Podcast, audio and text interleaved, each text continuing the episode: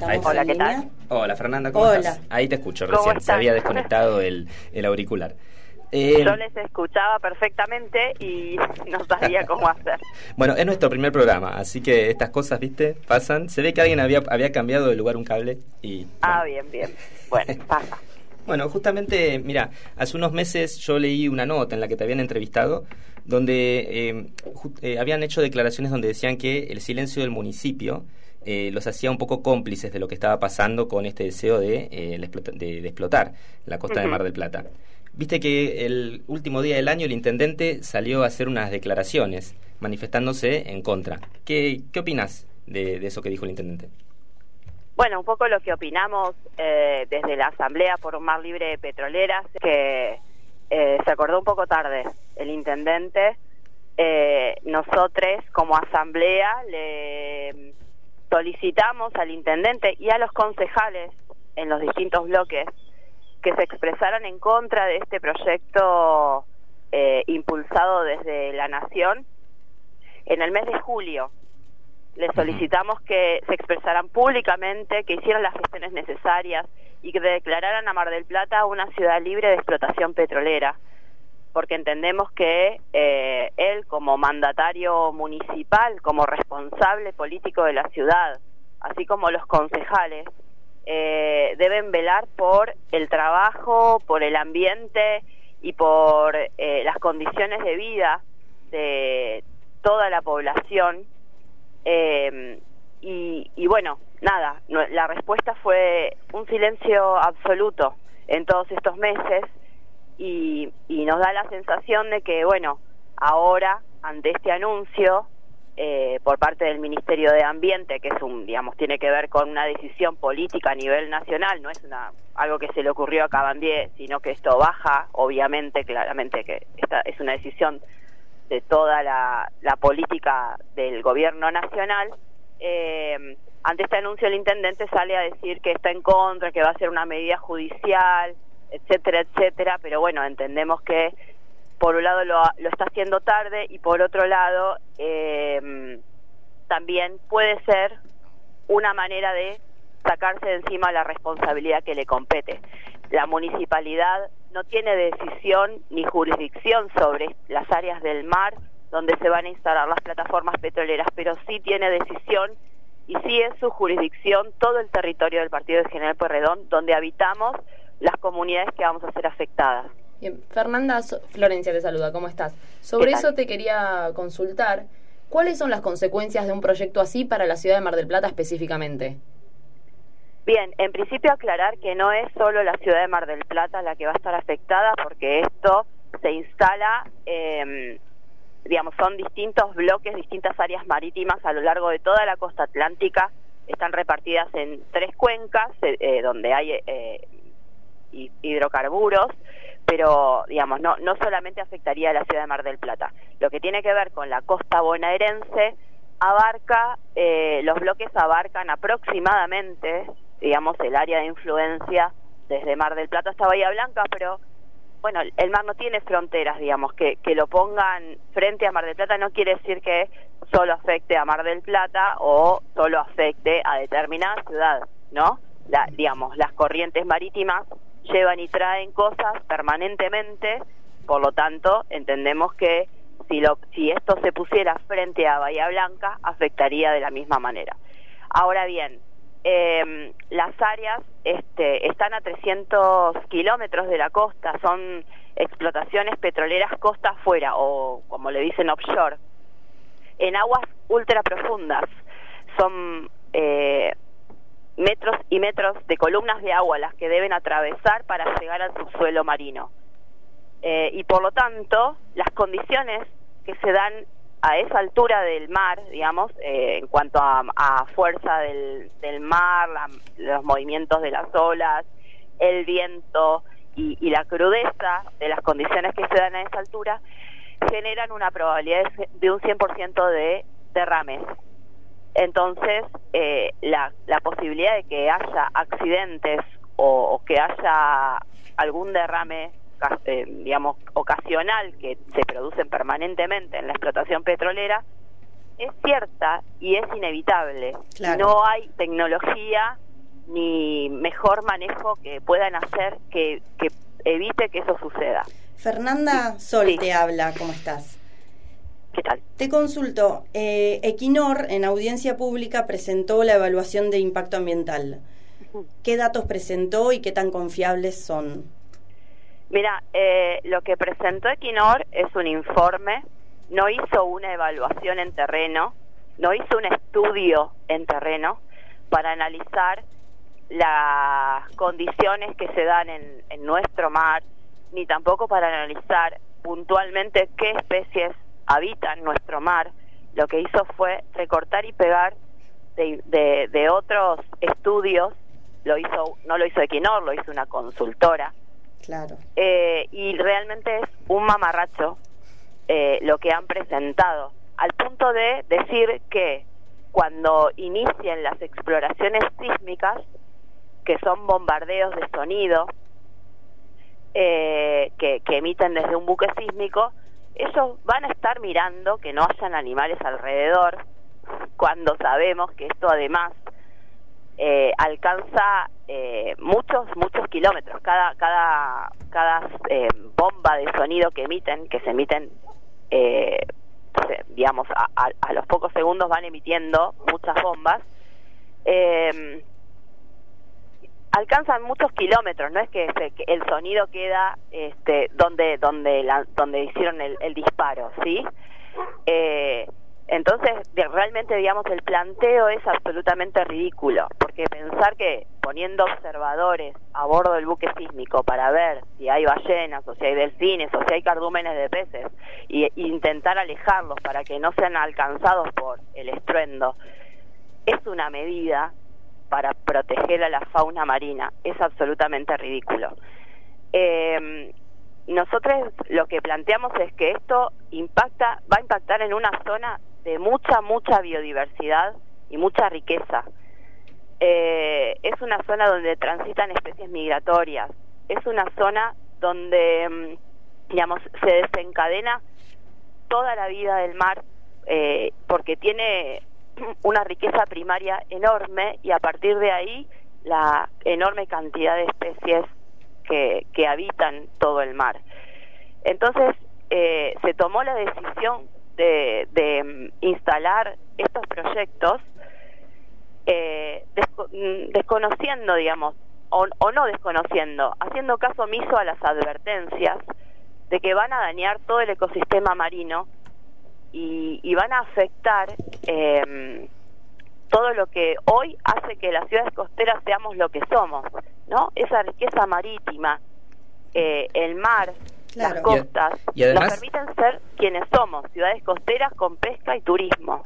Y además la prometa eh, siempre pasa con los eh, estas propuestas extractivistas eh, que van a ser buenas económicamente para el país donde se desarrollan. Sin embargo, tenemos otras experiencias, como puede ser con la minería en el país, donde no queda prácticamente nada de lo que se extrae acá.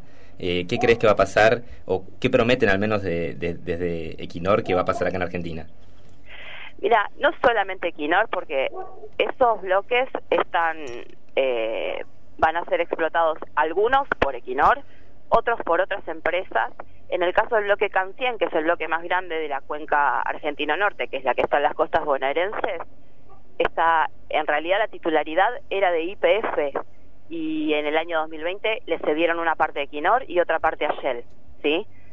Eh, entonces no es solamente Equinor, son todas las corporaciones petroleras, incluida la de bandera nacional, ¿sí? YPF ya dijo que el año, este año, a fin de año, quieren hacer el primer pozo exploratorio en el bloque Cancien. O Ujú. sea, quieren perforar el subsuelo marino a esa altura del mar eh, para ver la calidad del petróleo que se encuentra. Em, lo que obviamente lo que prometen las corporaciones petroleras, así como lo que entiende el Estado Nacional que va a suceder, eh, pongámosle en esos términos, ¿no? Porque yo la, la verdad es que no creo que, que piensen que esto trae desarrollo, sino que, ah, digamos, hacen pactos con las corporaciones para entregar nuestros bienes comunes. Y también intervienen en esto, quiero agregarlo porque es necesario que sepamos, muchas empresas locales, nacionales, que están dentro de lo que se llama clúster de energía, que están en nuestra ciudad. y que están impulsando estos proyectos porque quieren que Mar del Plata se transforme en un puerto petrolero, ¿sí? Quieren que nuestra ciudad deje de ser lo que es una ciudad turística, una ciudad balnearia y una ciudad de pesca para que se transforme en un puerto petrolero. Bueno, todo este entramado económico y político plantean y nos quieren convencer de que esto es un proyecto de desarrollo que nos va a traer divisas, que nos va a traer mejoras, que va a traer un impulso a la ciudad. Y realmente lo que va a provocar es que se destruya nuestra economía regional, que se destruya nuestro mar, que no tengamos más playas, que no tengamos más turismo eh, y que obviamente perdamos toda toda nuestra vida alrededor del mar. Porque no nos olvidemos, o sea, Mar del Plata no es solamente el turismo que viene el verano, digamos, los marplatenses y las marplatenses disfrutamos del mar todo el año. Sí, por supuesto. Eh, el mar es nuestra fuente de vida. Entonces, si no lo protegemos ahora, nos condenamos a perder todo lo que tenemos como, como ciudad, lo mismo que otras ciudades costeras.